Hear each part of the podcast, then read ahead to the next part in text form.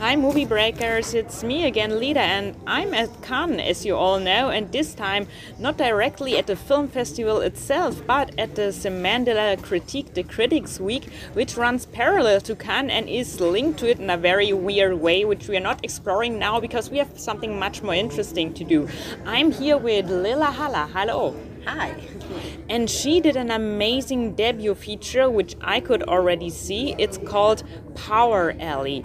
So it's about Brazil and its very tough anti abortion rights. Would you like to tell how you came up with this story, which is set in the sports world?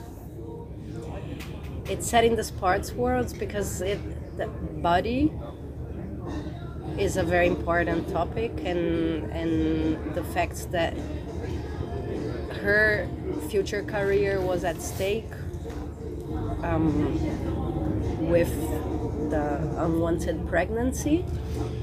Um, but also volleyball because it is uh, team sports. It's based in strategies that you that you organize together. That you it, it needs a group of people. It needs um, a, a, collective strate- strategy and also uh, at the very beginning of the story like if you look from um, if you look to a volleyball court from above it's this two sides divided by a, a, a, a kind of a frontier. And this is also the heart of the story the brazil uruguay issue so many different reasons brought us to volleyball, but mainly because of these needs, as Power Alley, the title says, or, or, or Levante in Brazilian, it's it's about this group strategy to go through uh, uh, a challenge. And the main character, a young, aspiring um, volleyball player who is unwantedly pregnant and gets great support from her team, also faces a lot of legal threats because you can actually be punished by jail in Brazil and also in the US, by the way. Was it tough to approach that subject in a country and to shoot that movie in a country where you're basically advocating for something to be legal, which is considered a crime? Of course, it, it takes a risk and a responsibility to make a political story. Um, we started, like, this film has it's almost like a historical document of the time we've been through in those seven years of, of the film process. So um, during the Bolsonaro period, um, the theme was extremely persecuted and and and it still is. Um, we knew we were speaking about a very difficult subject, but this is also why we're making the film. Um, I'm not gonna say it's not full of risks, and but it's it's the reason why we're doing it. So we haven't released the film in Brazil. We know it's gonna be very polemic, um, but in as in the film as much as there is persecution and judgment and um, invasion of her privacy, there is also bonds, support, and organized strategies in Brazil. And this film is uh, inspired, based in so many of them. So it is the most difficult moment for this topic in Brazil, but it's at the same time, for this precise reason, the moment to do it. Are you worried about the public reception because the evangelical right is still very strong in Brazil, as is my impression from an outsider's perspective, of course. It's it's not still, it's growing. Yeah, it's even it's even growing. It's growing. It's, it's growing. And I am not afraid of the repercussion. I am excited to raise the debate. Um, we're we're gonna have allies and we're gonna have um, critics. Um, this is what the film is for.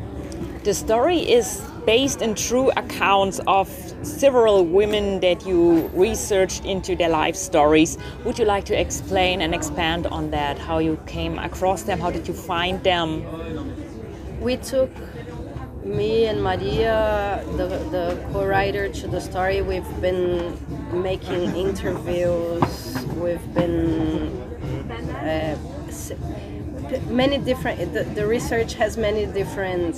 Um, confluences but we did interview many people but also in the moment you start making a film about this you also open doors to other people to come and tell them their story as well. So even uh, people in the team um, people in the crew people in the cast everyone has something to say about this topic. So at the same time that we were doing a story about that, we were also creating some kind of collective diary uh, about the topic in Brazil. So this this was very hard, but it was also very very beautiful to make to see this film become this this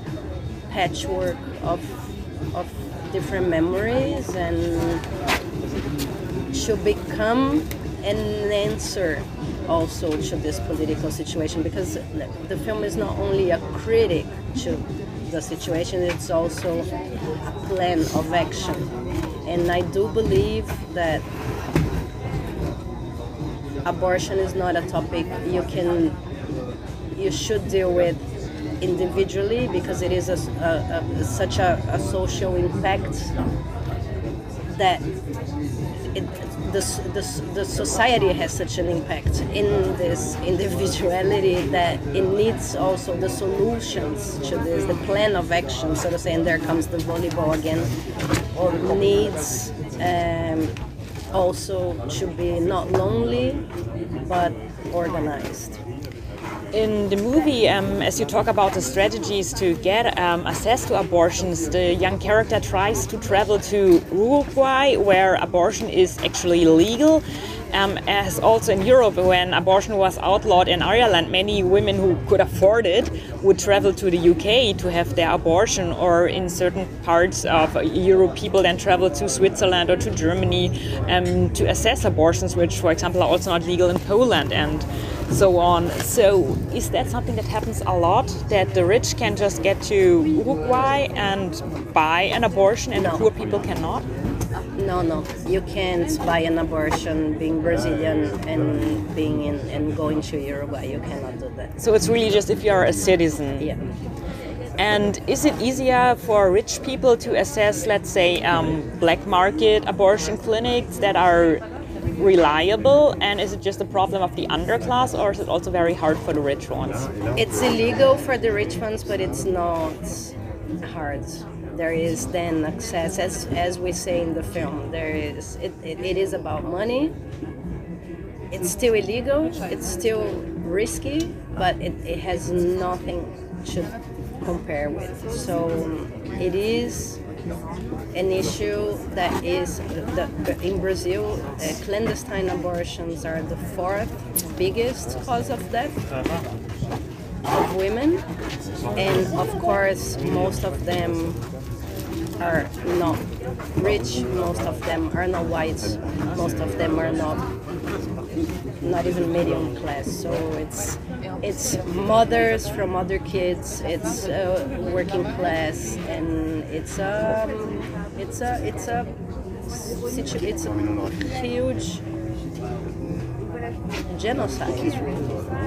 it was for me one of the most interesting um, and laudable aspects of the movie that you point out that um, class aspect of um, medical access and especially abortion access, since it's also a way of keeping the poor poor, that you're forced to have more and more kids, so you cannot work on your education, you cannot earn so much money, you are forced into impoverishment and it strengthens class hierarchies. Um, but let's also talk about the actress. Like I was really amazed by the actors, She's especially incredible. since you and you work a lot with also lay people. Like only part are professional, as I understand. Uh, yes, it's mixed, but but Ayomi, the protagonist, has 10 years of experience, even though she just turned 24 yesterday. Very young.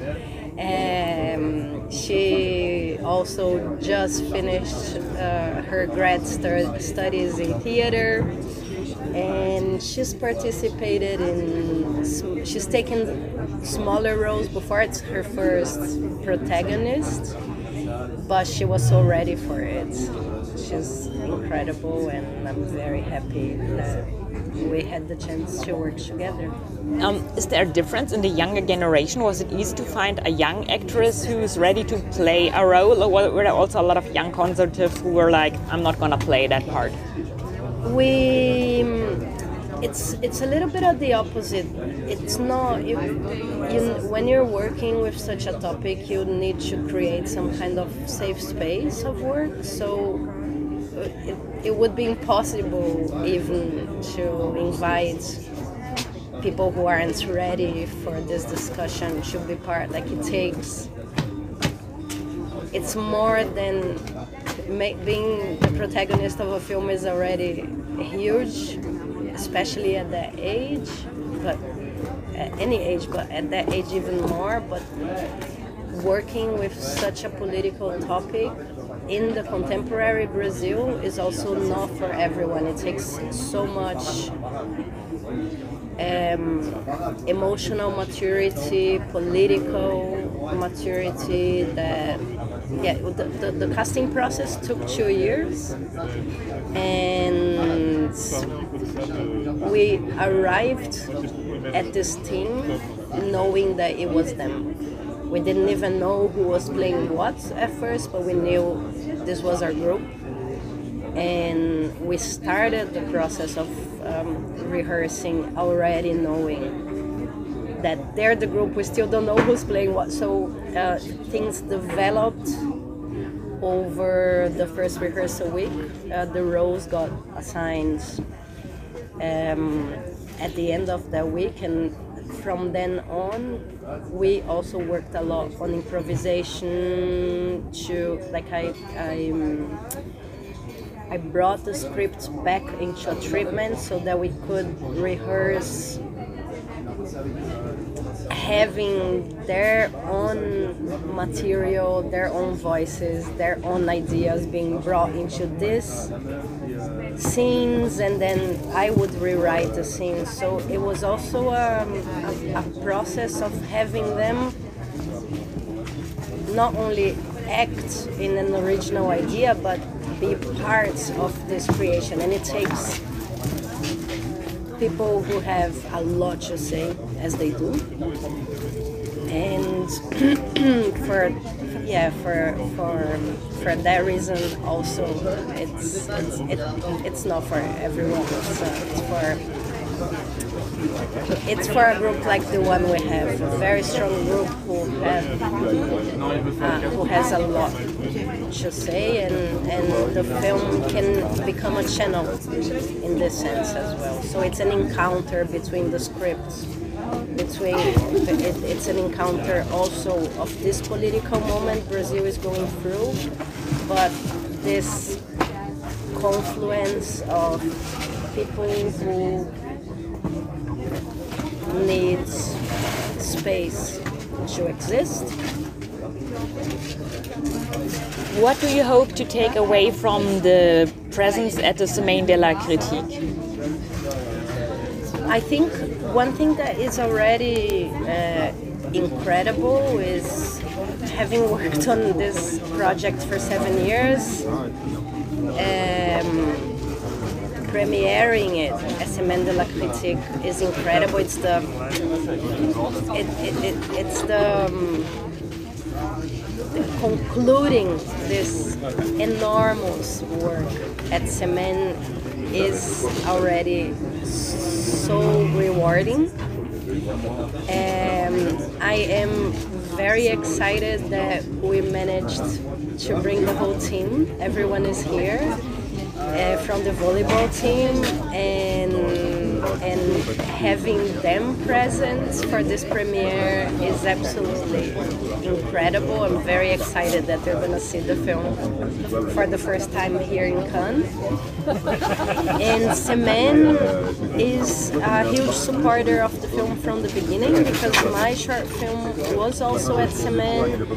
Being with the short film here, I had the chance of bringing this script into the scripts program of Semaine, which is the next step program.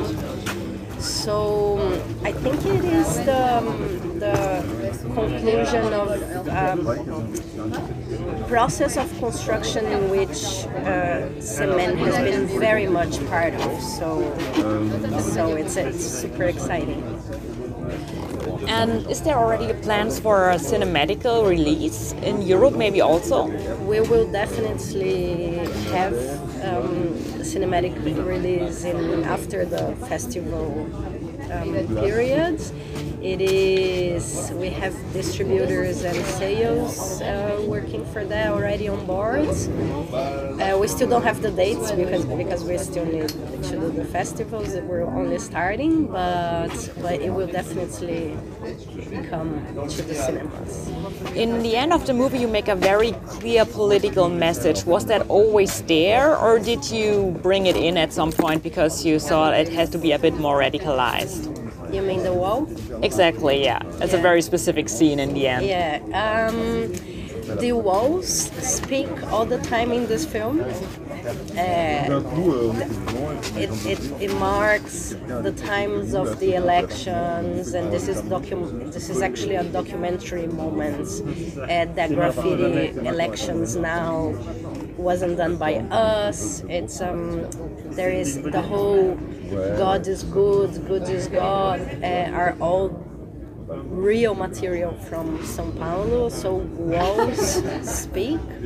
There is this narrative um, combat almost in, in printed in in the city and we were working with that of course with the invasion of her house and how her life is threatened with this um, religious sentence in her wall and i knew that we had to somehow rewrite this so um, the film is about the possibility of rewriting your own history, and I think it is a materialization of a radical thought. But this thought is in, is throughout the film all the time. It, it's a little blink in the end, but it's for me it is the rewrite of all she's gone through. And now that you have um, achieved so much here, would you like to tell us something about your next project or your next ideas? It's a German comedy Ah, okay. masculinity. So we are gonna It's in Hanover. in Hanover. Wait, uh, I don't know if I'm so excited for that one as I was for but I promise you will. it's it's still me making this film. It's gonna be very radical. so we are gonna definitely see more of you. And next time we have more to laugh. This time it was very political and very moving. It's a political comedy. Huh? Don't don't take me bad. Comedies Politics in Germany are also sometimes a laugh. It's, Yeah, I'm ready to take part. So uh, it's great that there will be more of you. If you have a chance to see that movie as soon as it comes out, you're definitely gonna hear it here at Movie Break. And this was me, Lida, with Lillah Halla. Thank you so much for the interview. Thank you. Bye.